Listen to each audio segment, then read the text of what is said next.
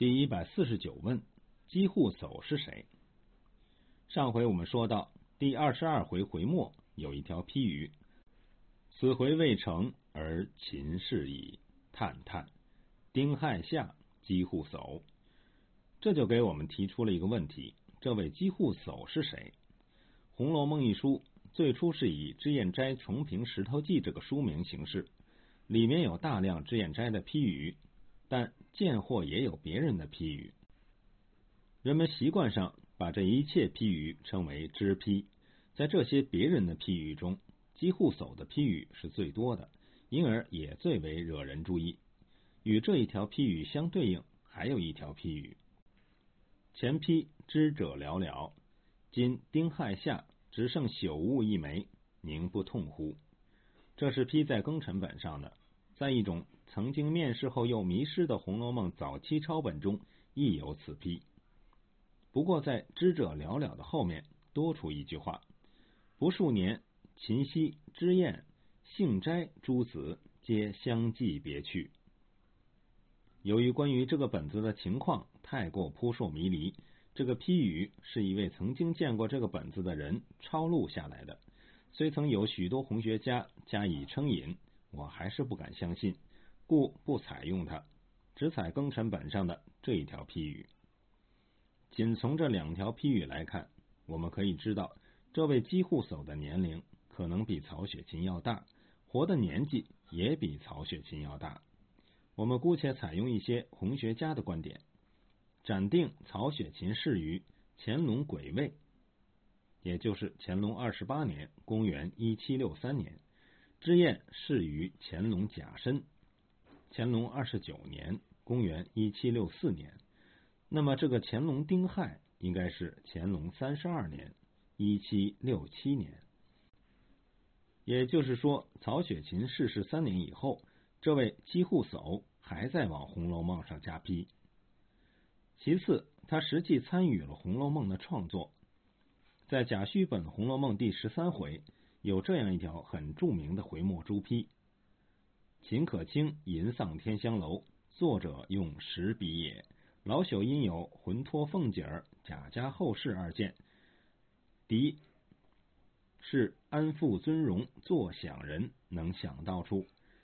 其事虽未露，其言其意，则令人悲切感服，孤摄之，因命秦西山去。从语气口声来看。”这一条批语必是机户无疑。天香楼事，我们前面已经说过，大约是写秦可卿与贾珍的私情暴露上吊自杀的事情。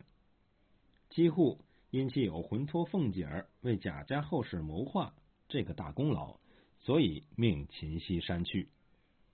在这里，我们且不说他这个建议对于《红楼梦》一书的影响如何，只看他这个口气与曹雪芹。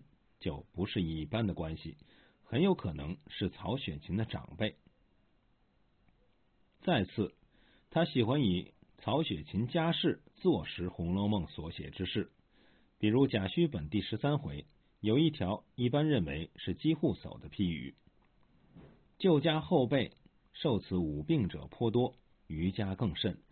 三十年前事，见书于三十年后，令余悲痛。”血泪盈，还是在贾诩本第十三回，当秦可卿托梦王熙凤，说出如今我们家赫赫扬扬已将百载，一日倘或乐极生悲，若应了那句树倒猢狲散的俗语，在这句话的上面有眉批曰：“树倒猢狲散之语，余犹在耳，取止三十五年矣，伤哉，宁不痛杀？”我们知道，曹寅生前最喜说这一句“树倒猢狲散”，几乎此批仿佛他亲耳听过曹寅说的这句话似的。由这里看，他很有可能是曹雪芹家中的人。有专家考证认为，曹雪芹生前对于《红楼梦》的几次修订中，几乎叟都是抄录者。在曹雪芹与脂砚相继离世后。《红楼梦》的最后修订本是落到了机户叟的手里，他又做了一次修订，他实际上是《红楼梦》原本的最后一次修订者和留步者，因之这个人在红学史上应占的地位可想而知。那么，这个人到底是谁？他与曹雪芹究竟是什么关系？对这个问题，红学界一直众说纷纭，难以定论。有的说他就是脂砚，即《红楼梦》中的史湘云；有的说他是曹雪芹的叔父；有的说他是曹雪芹的舅舅；有的说他是曹雪芹的堂兄弟；还有的说他就是曹雪芹的父亲曹府。每种说法都有一定理据，但又都显证据不足。目前我们可以较为肯定的说，他是一位男性。实际年龄和活的岁数都比曹雪芹大，很有可能是曹雪芹的近支长辈，如此而已。这是一个有待破解的谜。